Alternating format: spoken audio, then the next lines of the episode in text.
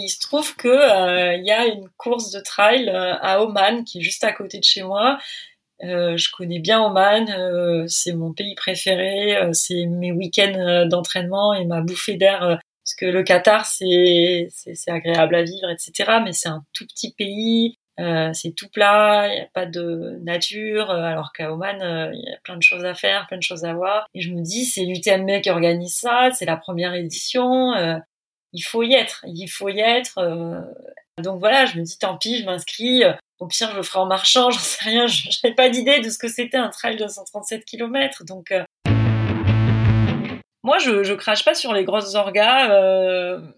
Euh, je veux dire, quand je fais un triathlon, tout le monde crache sur l'Ironman. Moi, je suis contente d'aller sur l'Ironman parce que je, fais une course et je trouve ça bien parce que c'est dans un bel endroit et c'est bien organisé. Euh, L'UTMB, je trouve que c'est bien t'as ta sécurité, euh, c'est bien organisé, t'as tes ravitaux. Euh, j'ai fait des courses aux UAE euh, par la suite de 100 km euh, où je me suis perdue dans la montagne, j'ai fini chez les Bédouins, j'ai dormi là-bas, je suis rentrée chez moi, personne n'a su que j'avais abandonné la course. Et puis je fais suffisamment de défis perso très engagés où j'engage justement le fait que je sois seule est un problème pour que quand je m'inscris sur une course, j'aime bien les, les, les grosses organes. Et là, on s'est rendu compte que voilà, que peut-être euh, l'orga euh, s'était un peu planté sur les barrières, euh, c'était dur, euh, on s'est retrouvé à avoir très froid la nuit, et, et, surtout on n'avançait pas, on n'avançait pas. Donc c'était très très frustrant, très frustrant. Et moi, j'étais partie de la course en disant c'est bon, on le rentre en 28 heures. Euh, Steven m'avait dit mais tu rêves? Je dis ah oui oui on verra mais en fait on en a été évidemment très très très loin.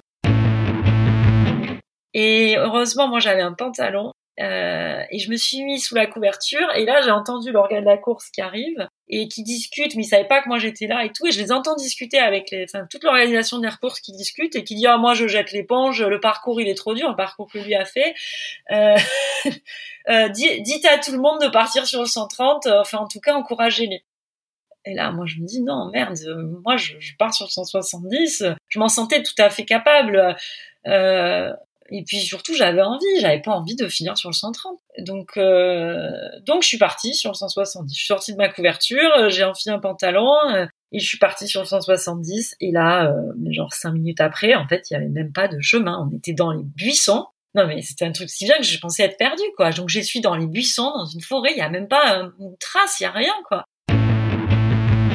Bonjour à tous, je suis Guillaume Lalu et je suis ravi de vous retrouver dans ce nouvel épisode de Course épique. Pour commencer, un rapide mais très sincère merci à tous pour vos encouragements et vos retours enthousiastes sur les derniers épisodes du podcast. Si vous avez envie de soutenir Course Épique, les trois meilleures choses à faire, vous abonner sur les différentes plateformes de streaming, noter et rédiger un avis sur Apple Podcast, et enfin en parler largement autour de vous sur les réseaux sociaux ou dans la vraie vie. Et n'oubliez pas, pour ne rien manquer des coulisses du podcast, rendez-vous sur notre compte Instagram courseepique.podcast. Pour notre épisode d'aujourd'hui, j'ai le plaisir de recevoir Perrine Fage, une athlète aux multiples facettes qui parcourt le globe constamment en quête de défis plus incroyables les uns que les autres. Perrine est une athlète et une aventurière qui transforme tout ce qu'elle nage, roule ou court en expériences sportives et humaines d'exception. Cette passionnée d'ultra-distance multiplie et accumule les défis ascension de sommet himalayen, marathon, biking man, triathlon, Ironman ou encore l'Enduroman, un triathlon XXL entre Londres et Paris, dont elle a battu le record du monde féminin en 2018. Vous l'aurez compris, Perrine est insatiable et toujours en quête de nouvelles aventures. C'est aujourd'hui plus particulièrement avec sa casquette de traileuse que Perrine va partager avec nous sa folle aventure à l'Oman Bayou TMB au Moyen-Orient. Et pour ne pas bouder notre plaisir, c'est une double expérience sur ce très exigeant parcours omanais que Perrine va nous faire vivre, tout d'abord dans sa version 130 km en 2018, puis sur un format de 170 km l'année suivante. Plongez avec moi dans ces échanges passionnants, franchement inspirants et très détendus avec Perrine une personnalité très attachante, au franc-parler très appréciable et à l'humilité désarmante. Mais je ne vous en dis pas plus. Perrine va vous raconter tout ça bien mieux que moi. Bienvenue dans notre nouvel épisode de Course épique, Wonder Woman.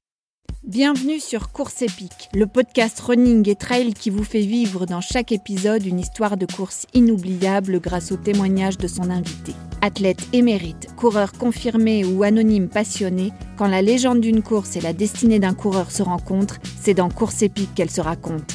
Course épique, c'est un invité, une course, une histoire hors du commun. Bonne écoute Bonjour Perrine, je suis ravi de te recevoir dans ce 25e épisode de Course épique. Comment vas-tu?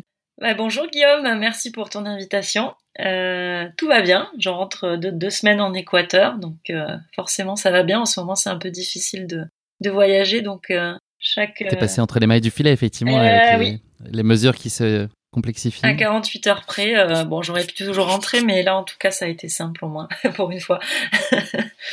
Parfait timing. Perrine, avant qu'on s'intéresse plus particulièrement à ta pratique sportive, est-ce que tu pourrais te présenter à nos auditeurs pour ceux qui ne te connaîtraient pas? Alors, je m'appelle Perrine, euh, j'ai 40 ans, je suis euh, avocat, enfin actuellement juriste d'entreprise maintenant, et je fais du sport euh, bah, depuis toujours. En fait, quand j'étais, j'ai été une enfant athlète de haut niveau, et après j'ai arrêté pour faire mes études. Et j'ai repris le sport il y a, on va dire, maintenant 6-7 ans, de manière excessive, on va dire. Intense. tu vas nous raconter tout ça. Et donc oui, tu, tu l'as rapidement évoqué, tu as pratiqué très jeune le sport à, haut niveau. Est-ce que tu pourrais nous parler de ta relation au sport quand tu étais enfant et ado et la place que tenait le sport dans ta vie? C'était une place euh, absolument essentielle, c'était le, le, but de ma vie. Euh, j'ai été euh, cavalière de haut niveau en équipe de France et et voilà, toute ma vie était autour du cheval, de, de faire carrière là-dedans et de, de vivre que de ça. Je, je pensais qu'à ça, je vivais que pour ça. Et bien sûr, l'amour. Des très jeunes d'ailleurs, non, Perrine? Oui, oui, oui, j'avais douzaine d'années jusqu'à mes 18 ans, jusqu'à ce que, voilà, jusqu'à ce qu'en gros, euh, je décide de, enfin, je décide, on m'aide un peu à, réfléchir autrement, mais je change de voie, en fait, euh, à mes 18 ans, je, rate le bac, euh, pendant un an, je suis punie, je monte plus à cheval, et une fois que j'ai le bac en poche, je pars travailler, je me rebelle, hein, je pars travailler aux États-Unis dans les chevaux, comme une fois que c'était le deal, enfin, avec la famille, hein, une fois que tu as le bac, tu fais ce que tu veux. Et ce voyage, enfin qui n'était pas un voyage, je partais pour travailler, euh, mais ça m'a quand même ouvert l'esprit sur d'autres horizons. Et je me suis dit, euh, en fait, euh, j'ai pas envie de consacrer, sacrifier ma vie aux chevaux, même si je les aime plus que tout. et je me suis inscrite à la fac et j'ai fait des études et j'ai un peu laissé tomber le sport. Et donc, tu avais déjà des envies d'ailleurs et d'aller parcourir le monde. Tu vivais en France, c'est ça, quand tu étais Oui, j'ai fait donc mes études euh, deux ans à Montpellier, mais très rapidement, en effet, euh, euh, j'ai eu envie de parcourir le monde. Donc, j'ai fait un peu du, du, tourisme universitaire, on va dire. un an en Espagne, un an au Canada. Et rapidement, euh, j'ai beaucoup voyagé euh, seul, avec mon sac à dos et dans des endroits moins visités, on va dire. C'était l'idée, en tout cas. Et un jour le besoin de sport s'est fait ressentir dans le sens où au cours de ces voyages, j'avais quand même une pratique sportive et notamment de montagne. Et je me suis rendu compte que tu pouvais pas euh, grimper des montagnes si t'étais pas un peu plus fit. Euh, puis bon, bah, c'est l'âge aussi. Hein. En vieillissant, on se rapproche tous du sport. Je pense qu'on est. Euh, s'il y a des trailers qui écoutent, je pense qu'on s'est pas tous mis à 20 ans. Hein. c'est un peu la crise de la trentaine. Euh, et voilà. Et il y a eu un besoin de sport. Et comme je fais les choses rarement de manière très modérée, euh, ça a pris des proportions euh, importantes dans ma vie. Comment s'est opérée ton évolution vers les efforts d'ultra-endurance? Est-ce que c'est un choix délibéré, une construction progressive qui allait fatalement t'emmener vers ça? Ou est-ce que c'est des opportunités qui sont présentées et qui finalement t'ont amené vers ce type d'effort? Il n'y a rien de progressif. Euh, un jour, je suis allée voir un marathon et j'ai dit bon, bah, j'ai envie d'en faire un dans six mois. J'avais jamais couru depuis le bac, je pense. Euh, et voilà. Qu'est-ce qui t'a interpellé dans, dans cet effort-là? L'émotion, clairement, euh, l'émotion. Euh, euh, c'est bon, c'était le marathon de Paris, donc tu vois, c'est c'est pas non plus. Euh, tu tu, tu as dû déjà le faire. C'est c'est voilà, ce sont des courses où euh, tu as beaucoup de concurrents à niveau, divers niveaux. Euh, énormément de monde, donc ça multiplie, ça décuple, on va dire, euh, l'émotion. Rien que quand tu regardes, hein, t'as pas besoin non plus d'y participer, rien qu'à regarder. C'est bon. En plus, quand t'es sportif, hein, moi, je suis quand même quelqu'un qui a été élevé dans le sport, quoi. Donc, euh, mais c'est vrai que pour moi, le sport avant était très rattaché à la compétition et à la performance, et que de voir ce marathon de Paris, euh, je me suis rendu compte que tu pouvais aussi vivre des émotions incroyables en étant dernier, et ça a ouvert d'autres perspectives, on va dire et la perspective du dépassement de soi. Voilà. Et ça, c'était quelque chose que je connaissais pas forcément, parce que pour moi, le sport, c'était gagner, performer. Alors certes, c'était un travail incroyable. Hein. Moi, quand j'étais enfant, c'était dur, c'était physiquement très difficile. Euh, L'équitation, c'est un sport euh, qui est strict, euh, qui demande une discipline, un engagement. Euh, mais c'est vrai qu'il n'y a pas le même dépassement de soi comme je peux le vivre aujourd'hui. Il faut être très à cheval sur la discipline, tu veux dire, en équitation? Oui, c'est aussi les grosses têtes, je t'ai pas dit. C'est des blagues honteuses comme ça. Exactement. Et Perrine, est-ce que tu peux nous dire aujourd'hui l'accomplissement que tu trouves dans, ta pratique sportive? Est-ce que c'est l'idée de repousser justement et de dépasser ses limites? Est-ce que c'est un prétexte pour parcourir le monde, euh, l'envie de faire des rencontres ou l'envie de te prouver des choses ou un savant mélange de un peu tout ça? Un savant mélange d'un peu tout ça, je dirais euh, très clairement. Euh, bon, moi, je, suis très attachée à la nature et aux éléments. j'ai un côté toujours mystique, que ce soit en mer quand j'ai fait des sorties longues ou bon, bah, évidemment en montagne. Donc l'élément, la nature, euh, la force qu'il y a, euh, qui est au-dessus de nous, ça c'est quelque chose euh, qui m'interpelle et je pense que tu ne peux accéder à cette alchimie avec la nature que si tu es dans un certain endroit et à cet endroit tu peux y accéder qu'après un certain effort souvent et voilà donc il y a un peu tout ça. Il y a le dépassement de soi évidemment qui se, qui pour moi se, s'achève par palier, petit à petit. Tu, et, euh, c'est pas un effort, c'est une fois un effort va t'amener à un endroit et cet endroit va t'amener à un autre encore.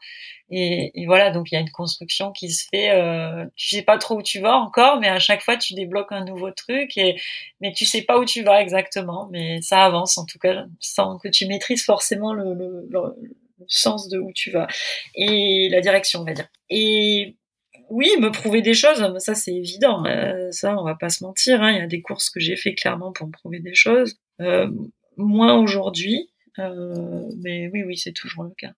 Tu pratiques des formats de triathlon, des formats de cyclisme ultra, on en, a parlé brièvement tout à l'heure. Est-ce que tu peux nous dire ce que le trail t'apporte plus spécifiquement, ou la course à pied en tout cas Qu'est-ce qui est différent avec cette discipline? C'est très différent. bon, déjà, moi, le trail, j'ai commencé j'ai commencé par du très long, euh, j'étais pas forcément à l'aise dedans. C'est un milieu où je me sentais pas du tout euh, à ma place parce que je comprenais pas très bien comment ça fonctionnait. Euh, et, ça m'impressionne énormément le trail. Moi, je, suis toute timide quand je vois tous les gens qui ont fait toutes ces courses, etc. Euh, je trouve que l'effort est différent. Euh, il y a quelque chose moi qui m'interpelle, mais c'est un peu bête, mais c'est euh, au niveau de la gestion du sommeil. Euh, quand tu es en vélo, euh, tu, tu, peux arriver à trouver un endroit, enfin à peu près, c'est pas toujours le cas, mais tu peux toujours arriver à un endroit à trouver, en vélo de route en tout cas, toujours trouver un endroit où t'abriter, ou dormir, ou te reposer si d'un coup tu sens que tu tombes de sommeil. Euh, en trail, c'est pas forcément le cas. Si tu es au milieu d'une montagne et que tu es à 50 bornes, enfin, tu es rarement à 50 bornes de ravito, mais si tu es à 20 bornes d'un ravito euh, euh, et que tu as 2000 euh, de kilomètres verticales, ça, ça peut prendre un peu de temps, enfin, en tout cas pour moi. et, et, quand tu as très sommeil, je sais que ça fait, bah, je pense à la Swiss Peaks parce que c'est des courses qui sont très longues et que ça fait deux jours que t'as pas dormi. Bah, tu, tu tombes hein, littéralement de sommeil par moment et tu peux pas dormir n'importe où en trail. Donc euh, ça, je trouve que c'est difficile. Et après, il y a un, dommage sur le corps qui est plus fort, je trouve, que le vélo, qui a un impact différent. Même si maintenant, avec l'expérience, le trail me fait de moins en moins mal et, euh, et mon corps s'habitue à ces efforts, je trouve que physiquement, c'est quand même dur. Est-ce qu'au-delà de la dimension sportive, l'environnement, l'état d'esprit du trail a quelque chose de spécifique à tes yeux que tu retrouves peut-être pas? Enfin, tu, trouves d'autres choses, j'imagine, dans les autres disciplines que tu pratiques. Euh, qu'est-ce que tu aimes aussi trouver, toi, euh, plus dans le, bah, en termes de relations humaines? Je pense qu'en trail, déjà, euh, bon, bah, tu fais des bouts de route avec des gens. Euh, c'est pas le cas en vélo puisque t'es es tout seul. Ça arrive hein, en ultra, soi-disant, on n'est pas du tout censé rouler ensemble, mais euh, on va pas se mentir. Il y a des parfois on fait des bouts de route avec des gens, même si c'est interdit. Euh, mais t'as une interaction que tu n'as pas entre elles. Enfin, moi je suis pas dans la tête de course euh, en train de faire la guerre, donc il y a des moments bah, des nuits, tu passes des nuits avec des gens, c'est incroyable. Et, y a, et alors c'est marrant parce que la dernière fois euh, à la Swiss Peaks, euh, moi la journée j'étais souvent très seule, mais la nuit je partais comme ça, euh, je m'accrochais à quelqu'un, mais je voyais pas qui c'était forcément. Je partais du ravito, mais je m'accrochais et souvent la personne était derrière moi.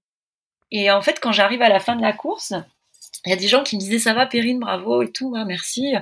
Et Steven qui faisait mon assistance me dit mais tu sais pas qui c'est? Bah non. Il dit mais tu sais que tu as fait toute la course avec lui, toutes les nuits t'as fait. ah bon?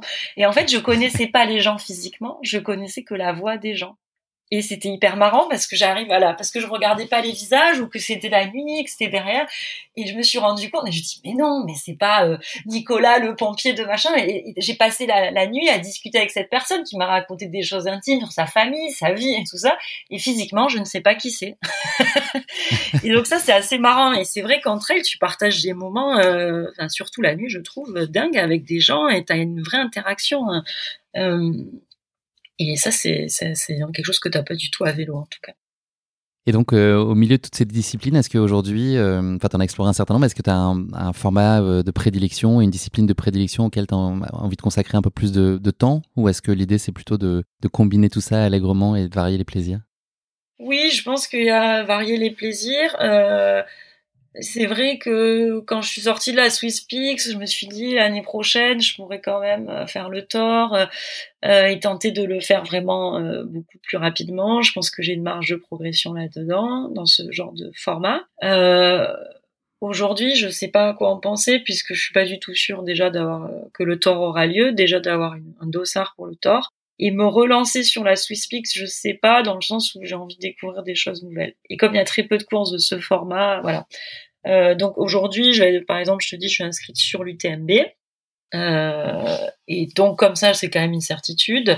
Euh, je vais essayer de, de progresser sur ce format-là. En tout cas, à court terme, c'est ça l'idée. Comment est-ce que tu construis ton calendrier à l'année? Est-ce que tu es très en amont et tu, tu construis vraiment des plans euh, à long terme? Ou est-ce que tu te laisses porter aussi au gré de tes aspirations et de façon assez ponctuelle? Tu peux euh, te dégoter une course un mois avant et te dire ok, celle-là elle me fait envie, j'y vais, même si c'est pas forcément aligné avec une prépa euh, plus globale. Alors, c'est rarement aligné, mais souvent, en gros, avant, hein, avant le Covid, dans un ancien monde, euh, j'avais... Euh, bon, je suis quand même quelqu'un de très très organisé et je chargeais vraiment mon, programme sur l'année avec plein de courses. En revanche, c'était toujours beaucoup trop de courses, donc ce qui faisait que beaucoup de courses passaient à la trappe et n'étaient juste qu'une préparation pour d'autres parce que c'était le programme était beaucoup trop chargé donc forcément ça manquait de récup. Euh, et je me gardais une course voilà, c'est là je me focus dessus, mais j'en fais d'autres euh, euh, pour m'amuser. Ça m'est arrivé aussi de faire des choses, allez, tiens, bah, finalement, dans 15 jours, je, vais me faire ça alors que j'avais pas du tout prévu. Mais en général, je, je, prévois quand même, dans le sens où prévoir te permet d'en faire plus.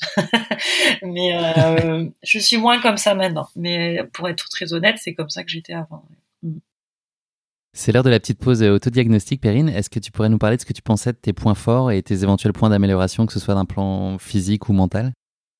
Ah, alors euh, mes points forts, je pense que je suis euh, résistante physiquement. euh, à améliorer, je panique vite et en fait, quand je suis seule, j'arrive à le gérer. Quand je suis avec d'autres gens, pas très bien. C'est-à-dire que je remets mon stress sur les autres.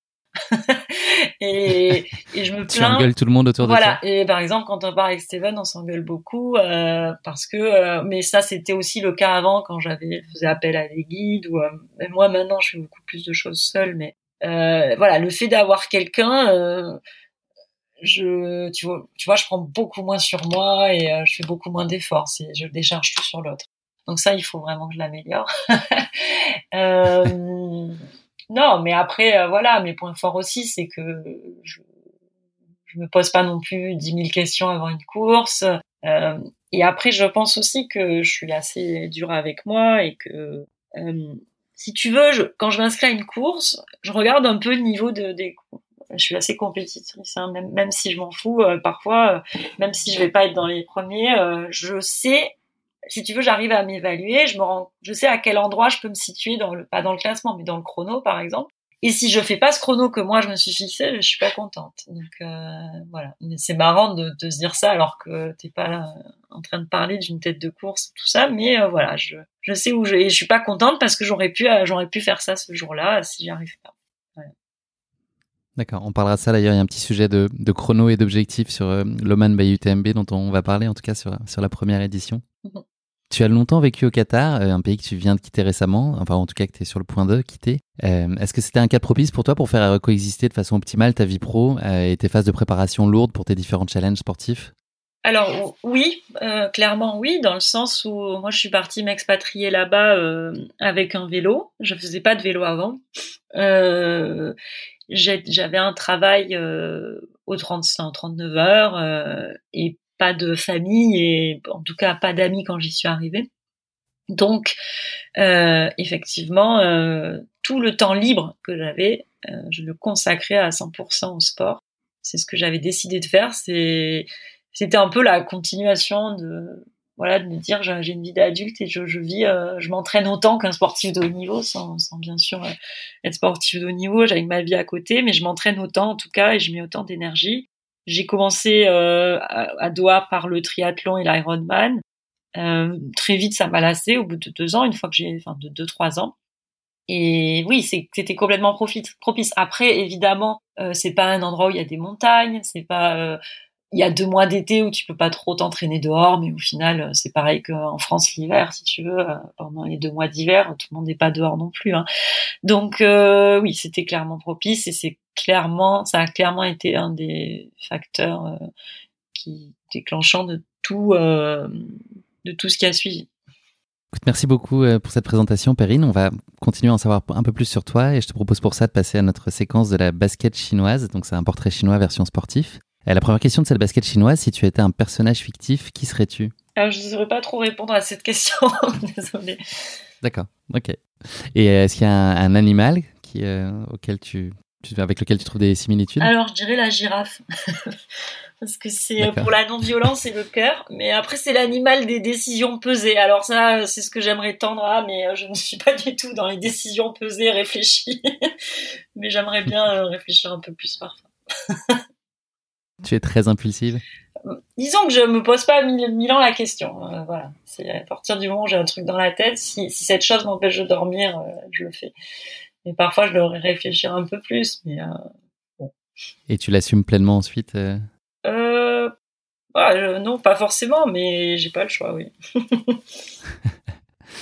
Et est-ce qu'il y a un sportif ou une sportive qui suscite une forme d'admiration chez toi? Alors moi, je, je suis pas aujourd'hui, je te dirais pas, je suis fan d'un sportif actuel, etc. Euh, moi, je suis plus fan des, femmes qui ont fait des choses en premier. Euh, je, je penserai euh, bien sûr à la première femme qui a traversé la Manche, euh, Gertrude Ederle, qui était, il y a une similitude avec d'ailleurs Aurélie Muller parce que c'était une une nageuse qui a fait euh, les JO, qui était pas contente des JO et, euh, et du coup qui, qui, qui s'est dit bah je vais me lancer un énorme défi comme Aurélie Muller l'avait fait euh, avec le swim de à Santa Fe. Et et elle est allée traverser la Manche et elle a battu le record de deux heures masculin et elle l'a gardé pendant 30 ans en 1926 c'est assez incroyable. Et sinon moi je j'aime beaucoup les épopées de d'alpinistes célèbres voilà ce genre de choses. Mais après c'est vrai qu'aujourd'hui bien sûr qu'il y a plein de gens qui m'inspirent, mais j'aurais pas une personne euh, à te dire en particulier. Parfait. Bah, écoute, merci de t'être prêté au jeu de la basket chinoise, Perrine. On va maintenant parler euh, de ta course épique, l'Oman by UTMB.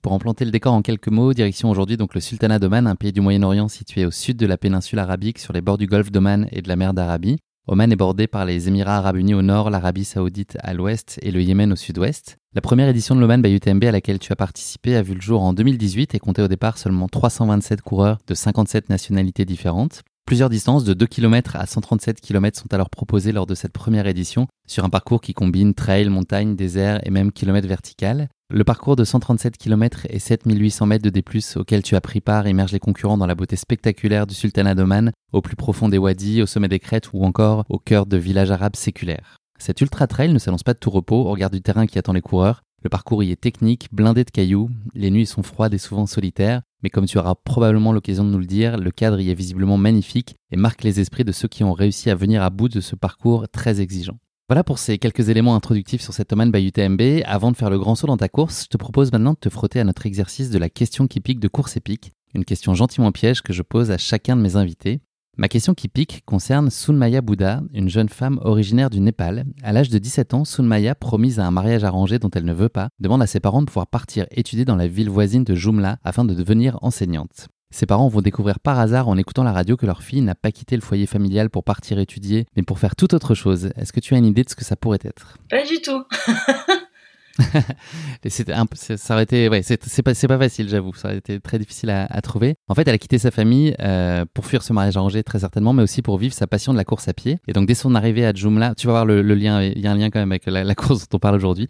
Euh, mais il y a parfois des petits détours qui, qui nous amènent jusqu'à jusqu'à la, la, course épique euh, qui nous concerne. Donc voilà, dès son arrivée à Jumla, euh, s'est empressée d'aller voir un entraîneur sportif, euh, triple vainqueur du marathon de l'Everest, pour lui demander de la former. Il a accepté et à partir de cet instant, elle a commencé à s'entraîner tous les jours euh, sans s'arrêter et elle a essayé de mener de front euh, ses études et euh, sa trajectoire sportive et elle s'est rendue compte que c'était finalement impossible et, compliqué au regard des ambitions qu'elle avait. Et donc voilà, pour revenir sur son histoire, dès son plus jeune âge, elle a gagné toutes les courses de son école sur toutes les distances. À 15 ans, elle a représenté son district dans un événement majeur d'athlétisme scolaire qu'elle a gagné en courant pieds nus. Elle avait oublié, enfin elle avait pas de chaussures qui étaient adaptées, donc elle a couru pieds nus et en fait elle a fini deuxième de cette course, mais parce qu'elle s'est arrêtée en fait avant la avant la ligne d'arrivée. Et donc depuis la, la fièvre de, de la course à pied l'a gagnée. Et donc voilà. Et donc pour la petite histoire, c'est parents ont découvert en écoutant la radio qu'elle venait de gagner, enfin de, de, finir à la troisième place d'une importante course qui se tenait à Jumla et ont découvert avec surprise qu'elle était, elle se consacrait pleinement au sport et, pas à ses études. Et donc depuis, euh, Sunmaya qui a été sommée de revenir chez ses parents est, est jamais rentrée et elle a continué de parcourir le monde. Et il se trouve que tu l'as peut-être croisé en fait euh, au départ de l'Oman by UTMB 2018. Euh, c'est là que le, lien se fait. Puisqu'elle était alignée sur le 50 km et c'est elle qui a gagné la course. Donc voilà, je trouvais son ah, histoire euh, assez intéressante. Ah et donc voilà, vous êtes probablement, vous partiez pas le, même jour, mais en tout cas, voilà, c'est c'est une coureuse de très bon niveau puisqu'elle a gagné la version 50 km de l'UTMB dont tu vas nous parler ah. à Oman. Voilà, c'était complètement impossible, mais je trouvais que l'histoire était, était jolie euh, à raconter. Plutôt que de poser une question piège sur Roman, que tu un pays que tu connais bien en plus, tu aurais trouvé très facilement euh, les réponses, j'en doute pas. Donc voilà, je trouvais intéressant de, de bifurquer et de raconter sa trajectoire. Euh, avant qu'on se plonge donc plus particulièrement sur ta participation euh, à cette première édition de Le Man by UTMB, euh, je voulais revenir sur l'année 2018 qui a été un tumulte de défis sportifs assez étourdissants pour toi, avant de se conclure par cette UTMB en toute fin d'année. Tu as ainsi pris part à l'Enduroman, autrement appelé le Arc to Arc, le Arch to Arc, pardon, un triathlon king size qui relie Londres à Paris au gré des 140 km de course à pied entre Marble Arch et le port de Douvres une traversée de la Manche qui affiche sur le papier une grosse trentaine de kilomètres qui est bien loin de la réalité euh, une fois à l'eau. Et enfin, un dernier volet de 290 km à vélo pour rallier Calais à Paris. Est-ce que tu peux nous raconter en quelques minutes cet euh, immense exploit que tu as réalisé en, deux temps et qui au final a, pas mal bousculé ton calendrier 2018 euh, alors l'enduroman, c'était mon objectif de 2018. après donc deux saisons, un peu plus deux grosses saisons de triathlon, j'avais ma qualif pour Kona, pour moi, je j'avais terminé, euh, j'en avais terminé avec l'Ironman et je cherchais quelque chose de, plus important. Et j'avais, je pense, pas mal de choses à me prouver. Et je me suis inscrite euh, à l'Enduroman euh, donc en fin d'année 2017. Et 2018, ça a été une année où il a fallu que j'apprenne à, nager. et ça, c'était vraiment pas chose aisée. C'était quelque chose de très prenant, physiquement très difficile. Euh, et ça a été une grosse prépa. Dans le cadre de cette prépa, j'ai aussi découvert l'ultracyclisme à Oman notamment, avec euh, une course d'ultracyclisme à Oman, euh, une autre en Corse aussi d'ailleurs. Ce sont des, courses de 1000 km à peu près, qui me permettaient moi d'apprendre à, fournir un effort de 60 heures à peu près, enfin, entre 50 et 60 heures. Donc c'était une très bonne préparation pour l'enduroman. Donc c'était une année très intense du point de vue bah, de la prépa, euh, que ce soit les courses ou l'entraînement au quotidien, en plus de mon boulot. Ça a été quelque chose où euh, vraiment, je, pendant un an, je me suis vraiment sacrifiée qu'à ça. C'était très très organisé, euh, très préparé. Je, je faisais rien de, de, de non préparé. J'étais vraiment focus sur l'objectif. Tu pouvais passer jusqu'à une trentaine d'heures, c'est ça, par semaine à te préparer? et, et, vraiment, c'était voilà, j'étais, je voulais réussir cette roman C'est quelque chose qui coûte beaucoup d'argent, qui qui demande beaucoup de sacrifices et et voilà, il y avait pour moi, il y avait, qu'une qu'un essai et, euh, et, il fallait que je réussisse. Et euh, et donc en juin, je, fais ma première tentative euh, et j'échoue. euh, C'est-à-dire que après quelques heures, enfin après quelques heures, après 14 heures, après 14 heures de, nage, je prends des côtes françaises et, et la marée a tourné. Bon, c'était une météo vraiment pourrie je crois que moi, dans ma tête aussi, je, je m'étais tellement préparée à ce que je puisse échouer que finalement, euh, même si j'avais vraiment envie de réussir, je sais pas, je, je, je pense que j'avais un manque de confiance en moi ou quelque chose et, et j'ai, j'ai accepté la décision de remonter sur le bateau. Bon, de toute façon, t'as pas trop le choix, mais je pense que c'est un mélange de plein de choses. Euh, en tout cas, euh, moi, je pense qu'on aurait pu me laisser continuer, mais bon, voilà, ça c'est des, des, des, choix qui sont faits par le pilote. Peu importe, j'échoue. il me ramène, on fait les deux kilomètres manquants, j'arrive à Calais, je finis mon enduroman à vélo et j'arrive sur les champs évidemment en n'ayant pas validé la performance. Et euh, je suis très déçue. Et là, je discute avec des gens qui traversaient la Manche ce jour-là, qui faisaient juste la traversée, et qui me disent, bah, on a tous échoué, etc. Et dont une fille qui me dit, parce qu'il faisait vraiment une mauvaise météo, il y a une fille qui me dit, mais moi, je, je, je reste euh, à Douvres jusqu'à ce que j'ai un bateau pour retraverser. Il est hors de question que, que je termine pas cette année sans, sans réussir. Et elle me dit fais pareil. Je dis mais attends moi je, je me suis tapé 140 bornes à pied, euh, la traversée. Euh, toi t'as as abandonné au bout de 6 heures, moi j'ai fait quand même 14 heures euh, et j'ai quand même roulé après même si c'est pas grand chose 300 bornes à vélo. Bon et elle me dit bah écoute on est en juin, trouve un bateau pour le mois d'août. Ne repasse pas un an. De toute façon moi il était hors de question que je repasse un an à faire la même prépa. Et donc je dis mais elle a raison cette fille. Je, tant pis, je, suis, je suis quasiment prête, faut juste que je me repose quand même quelques semaines et, et après, euh, voilà, la mémoire musculaire, elle est là, le corps, il s'est préparé, euh, j'y vais. Et donc, j'arrive avec le, avec Edgar, l'organisateur de la course, il me dit, mais oui, avec plaisir, je te trouve un bateau, tu peux battre le record, il n'y a pas de souci tu manquais, euh, t'as pas eu de chance, t'as eu des météos de merde, et tu manquais peut-être aussi de, de, de, maturité sur certains trucs. Euh, allez. Et donc au mois d'août, je retente, météo encore plus pourrie, euh, mais bon, je réussis. C'était voilà, je, je, réussis ce challenge, je termine. Et puis moi, j'avais quand même normalement je. Et tu, tu bats le record du monde. Voilà, oui, oui. ouais, mais bon, je voulais battre le record masculin, mais j'ai pas nagé comme je l'entends entendez, euh, les conditions étaient très compliquées, donc euh, j'ai encore perdu beaucoup de temps dans l'eau. Euh, voilà, mais je réussis quand même encore féminin. Donc, mais surtout, j'étais contente d'en finir avec cette histoire. Mais comme moi, j'avais, comme je te disais tout à l'heure, je, prévois quand même les choses à l'avance. Et moi, dans ma tête, je me disais naïvement, bon, ben en juin, je finis l'enduroman, et après, ma vie reprend son cours en septembre. Je passe l'été tranquille. Donc, j'avais quand même mes billets d'avion pour des courses, des challenges, etc. Donc, en gros, j'avais des billets d'avion euh, pour faire euh, un, gros ride en Éthiopie, euh, un gros week-end d'entraînement dans les Dolomites. tout ça, c'est entre septembre et, et octobre, euh, non et novembre. Et j'avais euh, les billets pour aller à Hawaï pour le championnat du monde. Et, euh, et après j'avais aussi le, la finale de, du Biking Man euh, qui se trouvait à, à Taïwan, 1200 km avec 20 000 de D+ à vélo en 4 jours, 4-5 jours. Et bon, je me dis donc je finis quoi le 28 août, c'est ça, l'enduroman, un truc comme ça je me dis oh bah, je vais pas annuler, je, je continue. Donc je, je fais mes, mon petit défi en Éthiopie, euh, euh mon week-end d'entraînement dans les Dolomites en me disant ça va m'entraîner pour Kona. Euh, j'arrive à Hawaï, j'étais morte, je veux dire physiquement. Euh, j'ai fait le, j'ai fini à Hawaï hein, sans problème. Hein, je pense que mon cœur il a jamais dépassé les, les, les 100 pulses. Hein. c'est comme quand on est mort, c'est comme ça. Hein. Alors je me suis pas fait mal, hein. c'était tranquille. Euh, bon, je vis l'ambiance quand même à Hawaï. En plus, avant la semaine avant, comme je voulais pas non plus rester sur euh, l'île de Kona, je m'étais fait quand même euh, des petits défis sur des volcans, sur des îles à côté, euh, des, des, belles sorties vélo. Voilà. Et puis après, entre les deux, je, je, vais voir des amis à Tokyo, donc je fais un peu la fête à Tokyo. Et, et le lendemain, j'arrive à Taïwan et là, je l'enduroman, l'enduroman, le biking man Taïwan. Euh, qui est une course exigeante euh, d'un point de vue, euh, bah, on va dire la météo, parce qu'il a fait très chaud, très humide. Voilà, c'est Taïwan, c'est une île un peu avec un climat un peu tropical. donc là, vraiment, c'était pour moi un ride où j'étais vraiment fatiguée physiquement. Je le termine parce qu'il y avait un, il fallait vraiment que je le fasse. J'avais, il y avait un, en enjeu un cadre de vélo à gagner, plus le la, être euh, numéro un de toutes les filles euh, sur l'année. Enfin, il y avait un petit enjeu, euh, voilà. Et donc je finis le, la course. et là, après ça, j'étais vraiment morte, mais vraiment physiquement, j'étais c'était trop, j'avais vraiment trop tiré sur la corde. En plus, à Taïwan, j'étais tombée de vélo, donc je m'étais chopé une infection à un genou parce que j'étais tombée dans la jungle, alors j'étais sous antibiotiques, bon bref, tout le mois de novembre.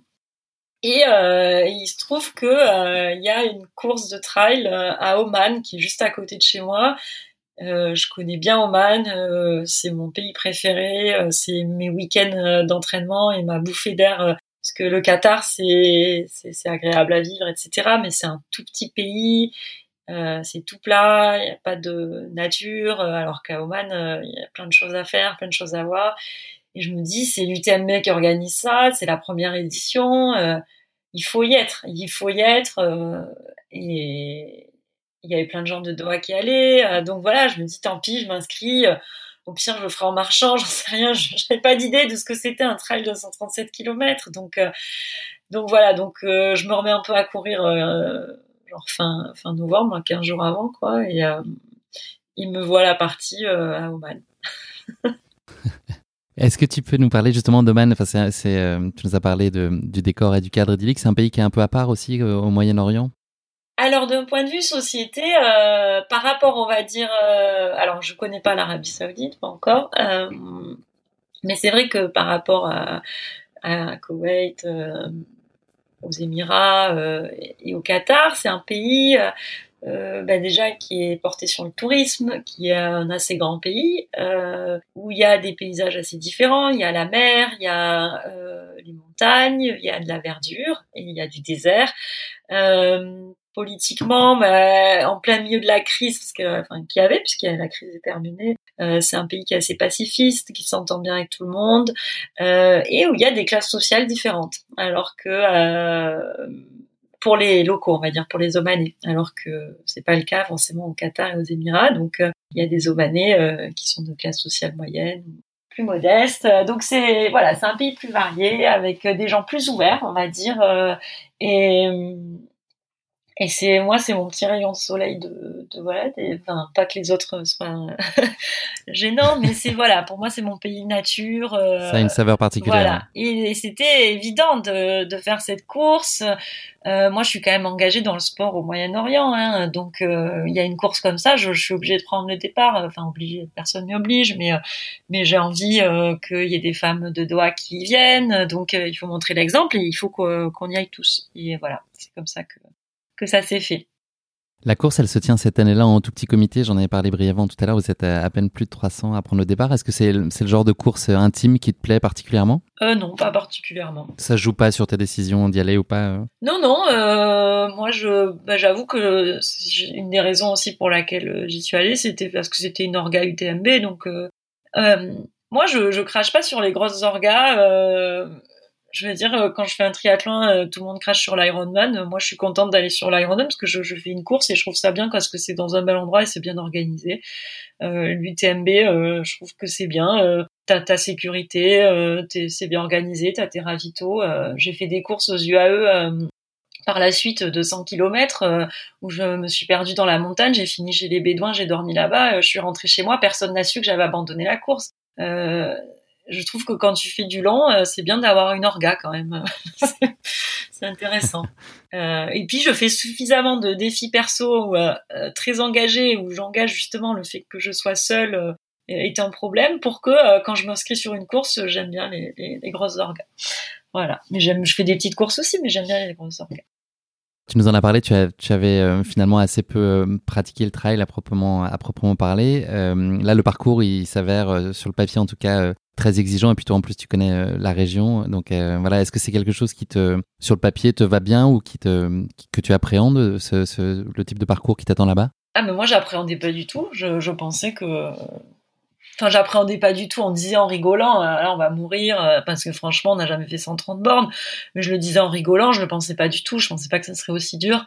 Euh, et surtout, je pensais pas qu'il y avait des histoires de, barrières horaires, etc., qui pouvaient venir m'inquiéter.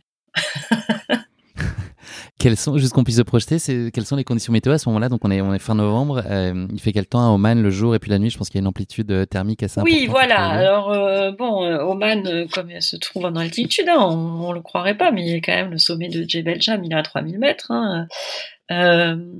donc et tu commences au niveau de la mer, donc il fait, il peut faire 30 degrés la journée. Et, et puis 30, ça peut même monter à plus. Hein, et si t'es en altitude, bon, ben ça tape un peu. Euh, et puis en décembre, t'es plus forcément très acclimaté à tout ça. Euh, et la nuit, ça tombe à zéro. Hein. Il neige parfois au sommet de Jebel Cham sans problème. Mm. Avec quelle ambition ou quel objectif tu te présentes sur la course? Est-ce que c'est vraiment l'idée de te frotter à des formats un peu plus longs, de découvrir le pays d'une autre façon?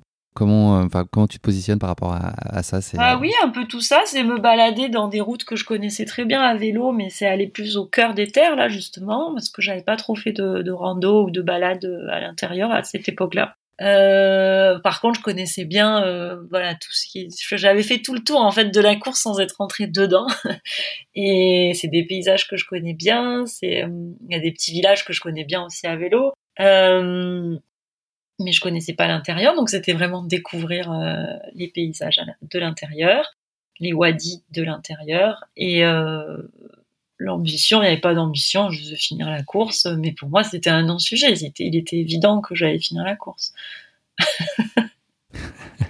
tu prends le départ euh, avec Steven Yarrick, qui est un, ancien cycliste élite et qui est aventurier aussi à 16 heures. Euh, est-ce que vous aviez euh, défini tous les deux une stratégie particulière, en tout cas, enfin, c'est un format long, donc je ne sais pas s'il y a vraiment des, stratégies euh, très élaborées à, concevoir, mais en tout cas, est-ce que vous aviez envie de partir de façon soutenue? Enfin, Comment vous imaginiez votre, votre course? Alors Steven et moi, on a été en contact avant la course, on s'est rencontrés à Oman, mais je pense qu'on s'était pas dit clairement. on a pris le départ ensemble, mais on a fait la course ensemble. Mais je pense qu'au moment où le départ est lancé, on s'était pas dit clairement on reste ensemble. Et en fait, ça s'est fait comme ça naturellement. Euh, Steven, lui, est parti euh, assez vite euh, en m'expliquant un peu les stratégies de course du trail, c'est-à-dire qu'il faut pas rester tout seul la nuit, il faut être dans les pieds des gens, euh, il faut avancer quand tu peux avancer. chose que moi, j'avais pas forcément compris ou vraiment euh, suivi. Moi, je, veux dire, je fais toujours, je suis jamais dans les pieds des gens, j'essaie jamais de rester. Euh, et c'est vrai que voilà, quand on reste à un rythme soutenu, euh, quand cette stratégie-là, en tout cas, la nuit est vraiment importante. On est parti de nuit. Et ça, c'était important. Et en fait, ce qui s'est passé, c'est que dans la nuit, lui, Steven a eu des problèmes d'avion, il s'était retrouvé à pas dormir depuis deux jours, et, et on a quand même pas mal avancé. Et avant le petit matin, lui était un peu fatigué, donc il a eu besoin de se reposer. Moi, bah du coup, je me suis dit, ah, je vais rester avec lui. Hein.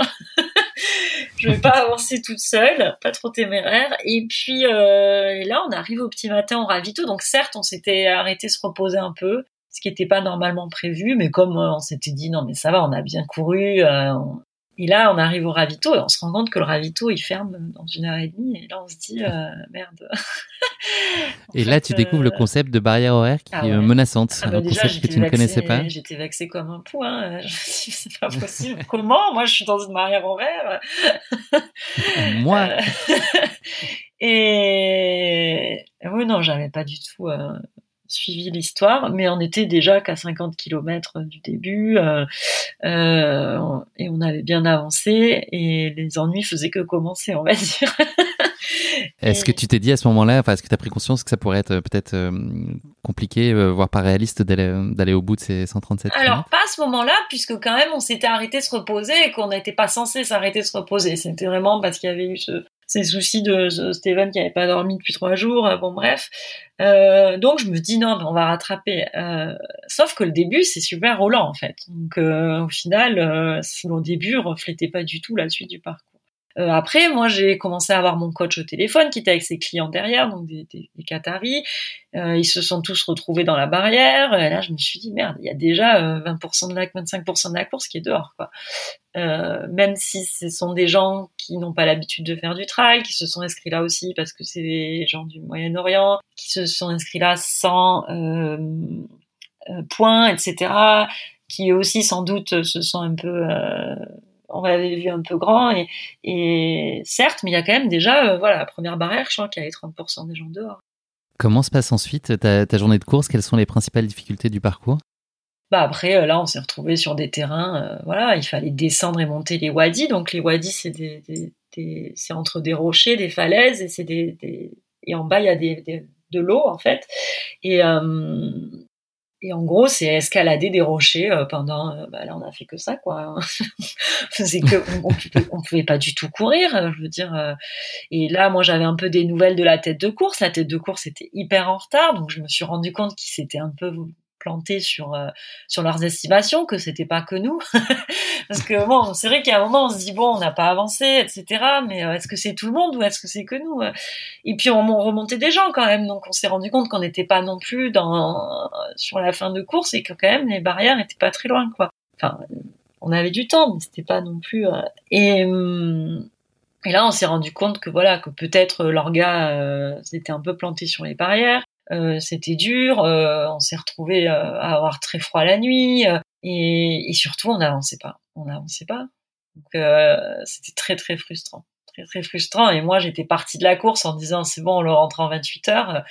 Euh, Steven m'avait dit mais tu rêves? Je dis ah oui oui on verra. Mais en fait on en a été évidemment très très très loin. Et euh, moi, je, voilà, je, ça c'était mon premier trail. J'avais pas compris ce que c'était, enfin, ce que c'était exactement que le trail. J'avais pas compris euh, les difficultés. Euh, pour moi, euh, le trail s'arrêtait à une distance et un dénivelé éventuellement, mais j'avais pas pensé que un terrain difficile pouvait complètement te t'empêcher d'avancer, quoi. Et c'est pas c'est pas que du D+, c'est pas voilà, il y a plein de, de, facteurs à prendre en compte. On s'est vraiment gelé la nuit. Euh, ouais, ouais, c'était vraiment une course difficile. Difficile, on l'a rentré, on l'a rentré, euh, on est arrivé bien avant la barrière, enfin pas si loin que ça, mais mais bien. À la fin, on a été bien. On a un peu, moi, j'ai un peu joué sur la fin. J'avais envie de, rattraper des, gens que je connaissais devant. Et mais on l'a fini en bon état quand même. Mais mais c'était physiquement, moi, j'étais, voilà, j'avais sommeil, j'étais le corps euh, après vraiment été fatigué. Euh, c'est c'est une course euh, qui a, qui ouais qui a été exigeante quand même. Il y a deux passages assez spécifiques sur la course, en tout cas, c'est ce que raconte l'organisation. Il, il, y a un passage de Via Ferrata, en fait, en, amorçant la remontée du Lost Villages Canyon, Comment ça s'est passé pour toi ce, ce premier euh, passage, en tout cas point d'or que eux mettent euh, en avant Pour moi, euh, je voilà, je veux pas casser le, la course. Hein. Pour moi, c'est un peu euh, un passage pour les photos qui qui est pas forcément ni impressionnant ni si ça fait des jolies photos. En plus, si tu veux, au dessus de la Via Ferrata, tu arrives sur un hôtel de luxe de malade qui organisait, enfin qui recevait la course et où il y avait la base de vie, euh, qui était géniale d'ailleurs. Et euh, je pense que c'était vraiment euh, pour mettre en avant l'hôtel, etc. En soi, c'était un non-sujet. On a été sur des passages beaucoup plus exposés, beaucoup plus dangereux, sans, être accroché euh, tout au long de la course. Donc bon, voilà. Maintenant, ça remet pas en question la beauté du parcours, hein, ce que je suis en train de dire. Et aux, environs du centième kilomètre, il y a un, autre euh, passage assez spécifique qui est le, kilomètre vertical qui est assez costaud puisque tu as même 1075 mètres de D+, en seulement 3,4 euh, km. Comment est-ce que toi tu t'es sorti de ce passage euh, ah Alors moi j'ai adoré ce passage parce que c'est pour moi c'est un passage comme une marche d'approche euh, pour aller en montagne sur un sommet qui me fait beaucoup penser à, à, l'approche euh, sur pour aller au refuge goûter. Donc c'est vraiment là t'es es à quatre pattes avec tes mains et, tu et tu grimpes. moi j'aime bien ce, genre de choses. Après est-ce que ça a lieu d'être dans un, une course de trail? J'en sais rien. Ça c'est à chacun de juger. moi j'ai bien aimé ce passage. J'ai bien aimé. je trouve ça sympa. Tu finis la course après euh, un peu plus de 42 heures euh, et tu fais partie des 40% à avoir réussi à finir la course, donc ce qui montre bien quand même le niveau d'exigence et la difficulté qui a, je pense, été soulignée par euh, tous les finishers et les non-finishers d'ailleurs de la course. Qu'est-ce que toi t'as ressenti au moment où tu franchis la ligne? Est-ce que c'est Contente que ça s'arrête? Est-ce que t'es, euh, t'as déjà envie de regoûter euh, à la fois d'après? Enfin, bah, J'étais contente. Euh, alors, ce qui est marrant, c'est que j'ai été vraiment morte une demi-heure avant et la fin, trois, ouais, une heure avant la fin, j'étais vraiment. Il y a un passage qui m'énervait. J'étais énervée. et puis quand j'ai vu qu'on arrivait près du village, là, je me suis mis vraiment à courir.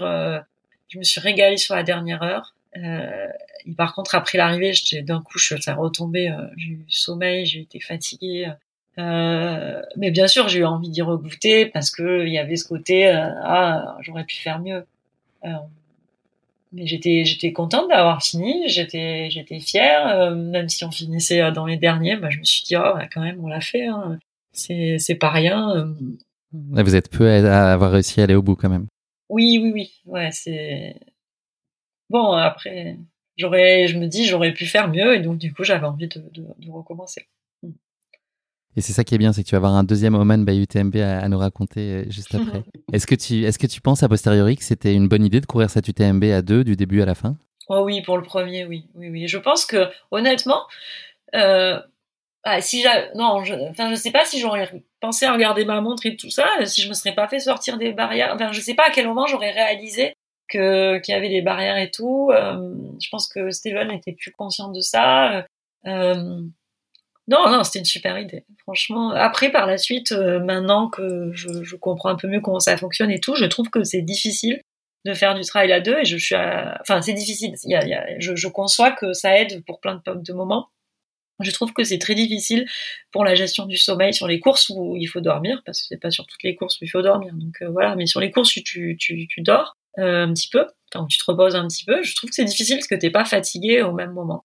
Euh, mais en même temps, on voit tellement de couples euh, faire du trail euh, que je, je, je comprends l'intérêt. Et moi, en tout cas, sur cette première course, je suis ravie qu'il y ait eu Steven et, et, et c'était vraiment très, très Réciproquement, je pense, j'ai bien aimé quand on a eu notre échange préliminaire. Tu disais que toi, finalement, tu avais la, la, connaissance du pays et puis lui, la, la, connaissance plus avancée de la discipline et que finalement, vous êtes chacun apporté des choses pour euh, vous accompagner mutuellement ouais, ouais, ouais. Oui, oui, oui. Et puis bon, et puis ça rendait le côté plus ludique. Je pense qu'on on est tous les deux. Euh, je pense que moi, seul, euh, j'ai tendance à me dire, je, parfois, je suis dans ma course et je me, je me, je m'auto-détruis moi-même. Je suis là, mais, mais, mais, je suis dans ce niveau-là de la course, je devrais être là. Euh, je suis pas au niveau et tout. Là, au moins, on a quand même pris le truc avec de la dérision en se disant, bon, ben, parce que quand je te dis, j'aurais pu faire mieux.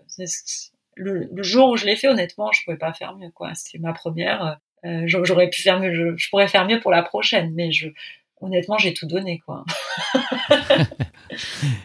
Et donc, avec ce petit trou euh, dans le dans l'horaire que tu avais imaginé euh, faire finalement sur la course, tu te retrouves à, courir pour aller à, Mascate, qui est la capitale et, euh, et, direction le bureau euh, dès le lendemain matin, tu sautes dans un avion et, ah, tu bah, enchaînes bah, direct ouais, au bah, boulot. Là, après, bah, évidemment, j'avais ma voiture, donc là, c'est le truc à jamais faire, hein, de conduire après un trail, évidemment. Donc, euh, au bout d'une heure, je commençais à être fatiguée, donc je me suis arrêtée pour dormir. En plus, j'avais eu des histoires de gens qui avaient eu un accident en entrant dans un trail, donc euh, surtout, j'ai pris aucun risque. J'ai dû, donc, pour trois heures de route, j'ai dû m'arrêter à dormir au milieu une heure et demie.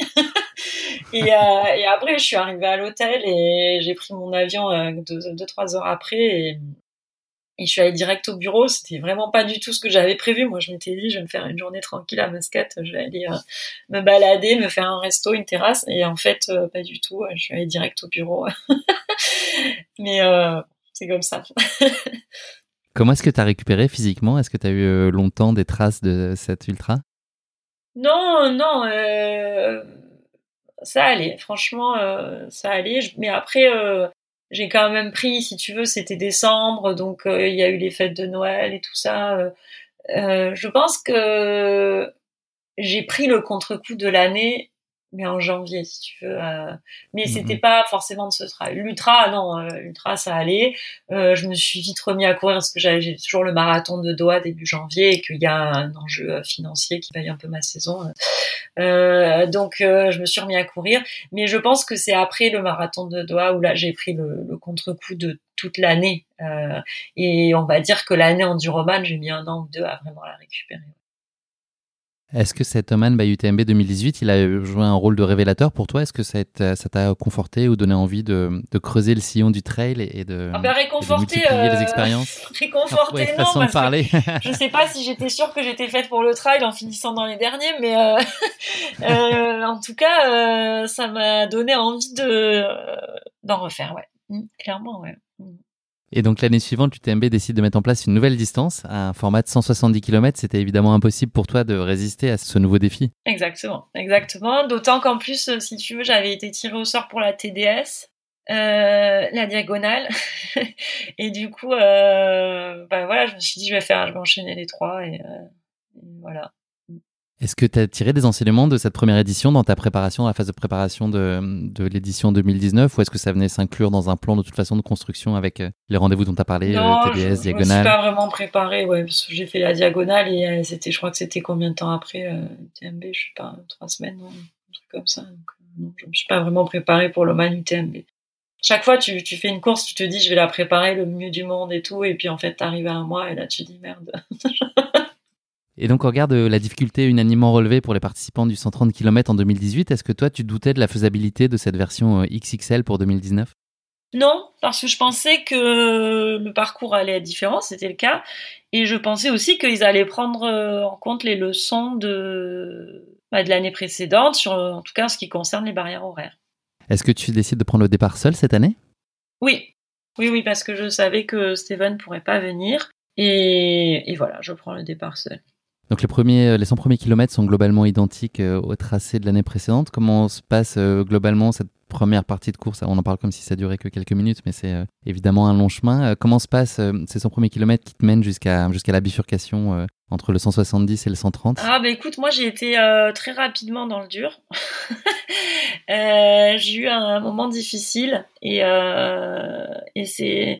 Enfin rapidement, je pense que c'était au bout de je me souviens plus trop, mais euh, et j'ai j'étais inquiète en fait, j'étais inquiète parce que j'étais rapidement dans le dur et là je me suis dit bon mais peut-être que tu accuses aussi le coup de de la diag, de, de tout ça, de d'en faire un peu trop. Ça ne serait pas euh. impossible, Perrine. non, mais oui, en plus, euh, ouais, ouais. Après la diag, je m'étais fait un gros truc à vélo à Madagascar le lendemain. Euh, bon, bref. Et et puis et puis mon coach à distance m'a bien remonté le moral et et, et c'est reparti après. Euh, et après, je me suis mis plus dans la course. J'ai croisé aussi Lionel Jourdan, qui est donc le, le recordman de l'enduroman, qui est un ami euh, et qui lui euh, faisait le 130, euh, mais qui est un, grand coureur qui va très vite et qui m'a vite rattrapé. Et, et on a passé un moment ensemble et ça m'a vraiment remonté le moral et, euh, et ça, c'était c'était chouette, quoi. Et, et c'est là où je suis arrivée à la bifurcation, où on a bifurqué avec euh, Lionel. Donc la bifurcation, c'est un moment assez euh, important de la course. Euh, Est-ce que toi, tu, parce que les, les, conditions commencent à devenir assez, voilà. particulièrement exigeantes et difficiles, est-ce que toi, tu te poses la question, euh, comme certains en tout cas, de rebasculer, de redescendre sur le 130, ou est-ce que c'est Non. Alors moi, j'arrive en haut, je comprends que que c'est un espèce de check euh, médecin, etc. Ce que j'avais jamais vraiment vu euh, sur une course de trail, même s'ils disent qu'il y en a, euh, quand même là ils vérifiaient pas mal.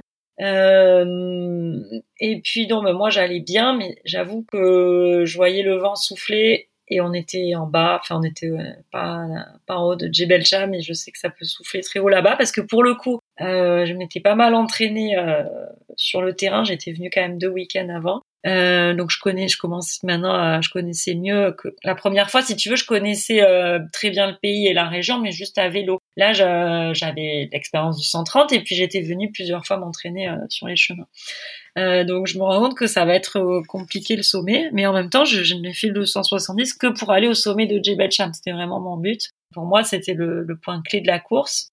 Donc il était hors de question pour moi de, bifurquer sur le 130. Le 130, je en fait, s'il y avait eu que le 130, je pense que je l'aurais pas refait.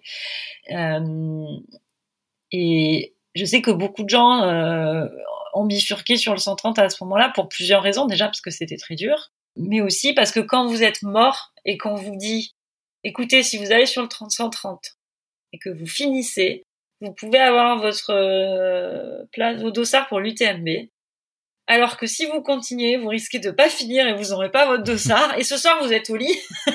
Alors, enfin, demain soir. Que vous choisissez voilà. Et c'est un peu euh, psychologiquement, c'est horrible de faire ça aux gens. Et moi, je me suis posée à ce moment-là. Il faisait très très froid, mais vraiment très très froid à cause du vent. Mais vraiment, j'étais gelée.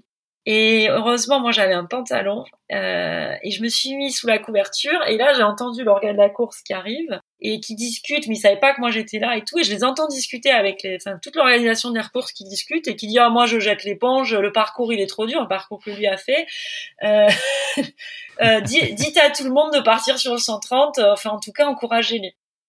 Et euh, et là, moi, je me dis non, merde, moi, je, pars sur 170. Je m'en sentais tout à fait capable.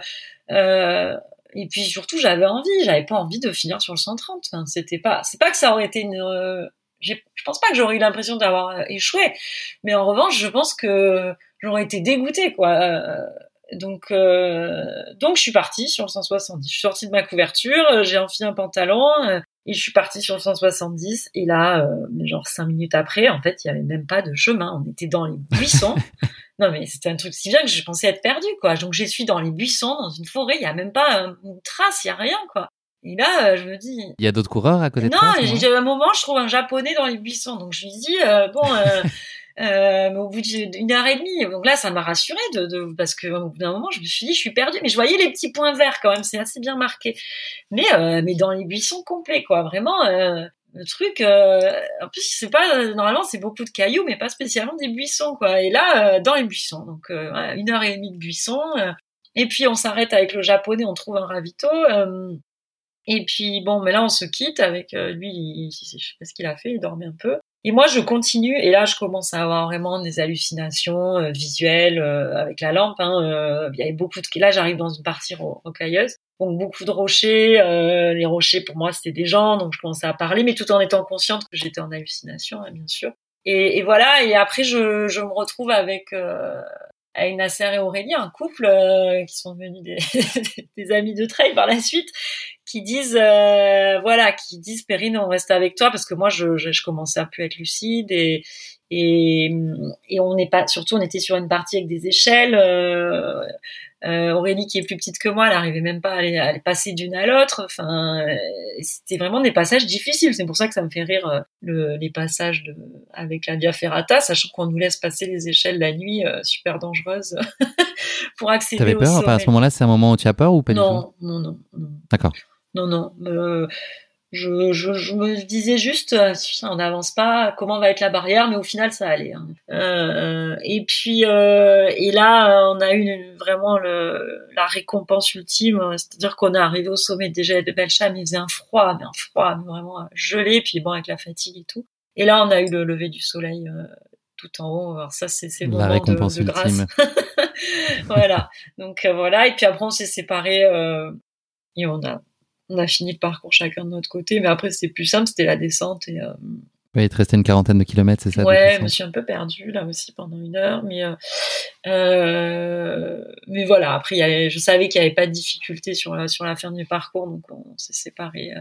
Mais vraiment, cette montée au sommet était était vraiment euh, technique et, et, et très très belle, très très belle. On a eu une chance. Voilà. C'est pour ces moments qu'on est là-haut où tout s'arrête. Tu franchis la ligne d'arrivée après 56 heures, un peu plus de 56 heures de course, euh, et tu finis quatrième féminine de l'épreuve. Même question que tout à l'heure, est-ce que tu ressens des choses, euh, enfin, est-ce qu'il y a des choses différentes dans, la, dans ton appréciation de la course et est-ce que tu ressens à ce moment-là? Bah là, je me suis dit, euh, ah, c'est chiant parce que je, je, je, me retrouve encore comme l'an dernier à la, fin fin de course.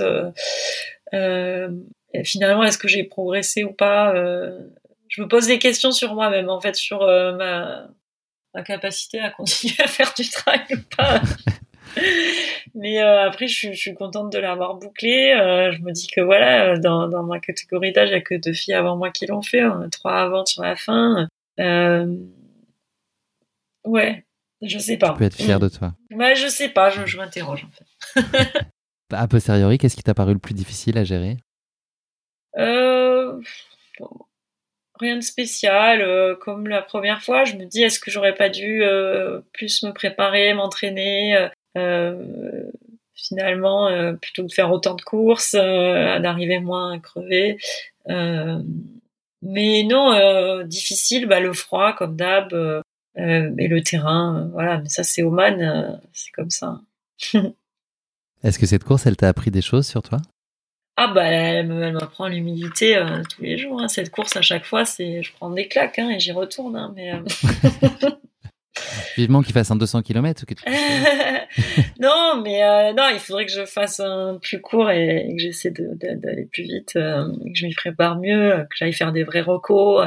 sachant que je suis à côté, c'est vrai que c'est important les recos. Moi, je l'ai vu sur la TDS où je l'avais reconnu qu'un trois semaines avant et c'est c'est vraiment là faire la full reco c'est c'est quand même chouette. Ça aide. Quand on fait une full reco pas longtemps avant euh, je trouve que ça c'est bien et ça je l'avais pas fait. Sur euh, j'étais allé un peu mais j'avais pas du tout reconnu le, le, sommet par exemple ou des choses comme ça. Merci beaucoup Perrine de nous avoir fait vibrer et vivre cette aventure passionnante avec toi. On va parler un peu maintenant d'avenir. Euh, est-ce que tu penses qu'on aura le plaisir de te voir de plus en plus régulièrement sur des ultras dès que le contexte le permettra? Ah oui, mais ça c'est évident. Euh, il y a plein d'endroits où j'ai envie de courir. En Asie notamment, j'ai pas encore eu l'occasion de faire des courses. Euh, en Asie, j'étais inscrite sur euh, l'UTMB en Chine. Ils en ont lancé un en Thaïlande, j'ai vu aussi. Oui, ça j'ai vu. Ouais, ouais. Donc euh, ça c'est sûr, j'ai envie de faire d'autres trails. Euh, après j'ai découvert d'autres choses, euh, mais je, je, je, serais un peu prétentieux de ma part de, de m'avancer encore pour le moment. C'est que moi je j'ai fait de l'alpinisme, etc. Je suis à l'aise en haute altitude et euh, et si tu veux, là, la dernière fois avec Steven, on est parti sur le Kilimanjaro. J'ai essayé d'aller un peu plus vite au sommet en partant de l'entrée du parc on n'était pas sur la trace du record. Hein, euh, donc euh, en plus, je, je commence pas à pouvoir prétendre à, battre le record de Fernanda ou, euh, ou je sais plus comment s'appelle l'autre athlète, mais je pense que de plus en plus, on va me voir sur des traces à essayer de faire des, temps. voilà, sur des traces de, de, montagne, en tout cas, pas forcément. Là, j'étais en Équateur, j'ai essayé de d'établir un temps sur une trace qui est plus de l'alpinisme, euh, c'est-à-dire donc de l'entrée au sommet euh, du Chimborazo.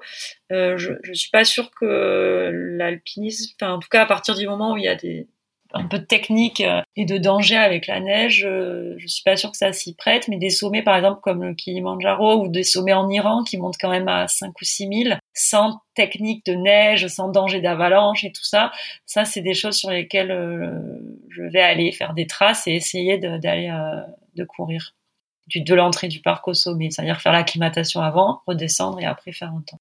Euh, on va voir ce que ça va donner. Je, je m'essaye à la discipline, on va dire. Euh, ça me plaît, ça m'intéresse. Euh, après, c'est aussi difficile en termes de logistique. En tout cas, je suis sur l'UTMB cette année. Euh, J'aimerais bien aimer être sur un 300 km. Il y a des courses, la course en Angleterre, la Spin Race, j'aimerais être dessus un jour. Et le tort un jour aussi parce que voilà. Mais je sais pas on va voir c'est vrai que cette année c'est difficile. Qui peut dire euh, qui sera au départ de quelle course euh, cette année euh, personne. Mais en tout cas j'en ai pas fini avec le trail voilà. J'aimerais bien en fait continuer le trail jusqu'à ce moi le triathlon pour moi en Ironman je suis allée jusque là où enfin juste au point où, par rapport à l'effort euh, de préparation et, et, le niveau que je voulais atteindre, pour moi, je suis arrivée au bout de, de l'Ironman. Je pourrais sans doute aller plus vite, mais euh, après, ça me demande plus de sacrifices que j'ai pas envie de fournir pour euh, pour l'Ironman. J'aimerais bien, en tout cas, pour le trail, progresser jusqu'au maximum de mon niveau de progression. Je, je pense qu'il me reste encore un, un peu de, de marge. Voilà, sans prétention. C'est un bel objectif. Je te propose de conclure cet épisode, Perrine, non pas avec le mot de la fin, mais avec le motto de la fin, autrement dit la, devise ou le mantra qui, t'inspire dans la vie. Est-ce que tu as un motto à partager avec nous? Bah, un motto, moi, euh, si tu veux, tous les jours, je me dis, euh, j'ai fait la moitié. Ma vie, c'est un peu déprimant de dire ça. Euh, mais il faut vraiment que je vive à fond la, que je continue pareil, quoi, que je vive à fond la seconde parce qu'il me reste plus que la moitié. Et puis, ce, T'es en avance sur les barrières horaires de ta vie ou pas de faire à 40 ans Non, parce que je, je, pense que je sais rien encore de ce qui va se passer et, et que j'aimerais bien un jour faire quelque chose qui, qui n'a jamais été fait, par exemple, tu vois, mais je, mais comme je connais pas encore, je sais pas, voilà. Et puis l'autre, euh, non, l'autre chose aussi, c'est qui est moins, c'est que j'essaie de vivre avec mes propres contradictions et ça, c'est c'est un travail de tous les jours parce qu'on a tous euh, nos contradictions euh, euh, de vie, etc. Et ça, c'est difficile. Et donc, essayer de, de, vivre en paix, en harmonie, quoi, avec tout ça. C'est malheureusement déjà la fin de cet épisode. Merci Perrine de nous avoir fait vivre avec toi cette course si difficile et exigeante et d'avoir partagé avec nous avec tant d'enthousiasme cette grande aventure. Je sais pas ce qu'en pensent nos éditeurs, mais moi perso, ça m'a donné extrêmement envie d'aller épingler un dossard du côté d'Oman prochainement. Et une chose est sûre, ça sera pas sur le 170 km après t'avoir écouté. Euh, si j'y vais, ce sera sur des formats euh, beaucoup plus modestes. En tout cas, c'est euh, ça titille la curiosité, ça donne vraiment envie d'aller découvrir ces paysages et ce cadre qui a l'air absolument incroyable. Bravo en tout cas à toi Perrine pour ces remarquables performances sur ces deux premières éditions et puis plus globalement sur l'ensemble de ton parcours jusqu'ici. Merci encore pour nos échanges. Je te souhaite beaucoup de bonheur pour la suite de tes aventures et elles seront nombreuses et voilà, je te souhaite beaucoup de réussite pour tes défis à venir. À très bientôt Perrine. Merci beaucoup Guillaume. Merci, à, bientôt. Au revoir.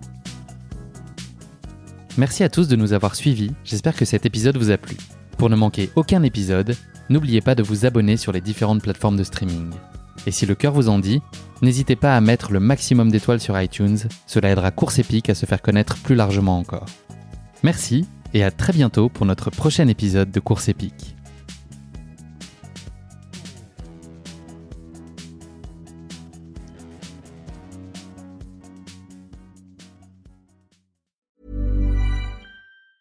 Hey, it's Danny Pellegrino from Everything Iconic. Ready to upgrade your style game without blowing your budget? Check out Quince. They've got all the good stuff shirts and polos, activewear, and fine leather goods, all at 50 to 80% less than other high end brands. And the best part? They're all about safe, ethical, and responsible manufacturing. Get that luxury vibe without the luxury price tag. Hit up quince.com slash upgrade for free shipping and 365 day returns on your next order. That's quince.com slash upgrade.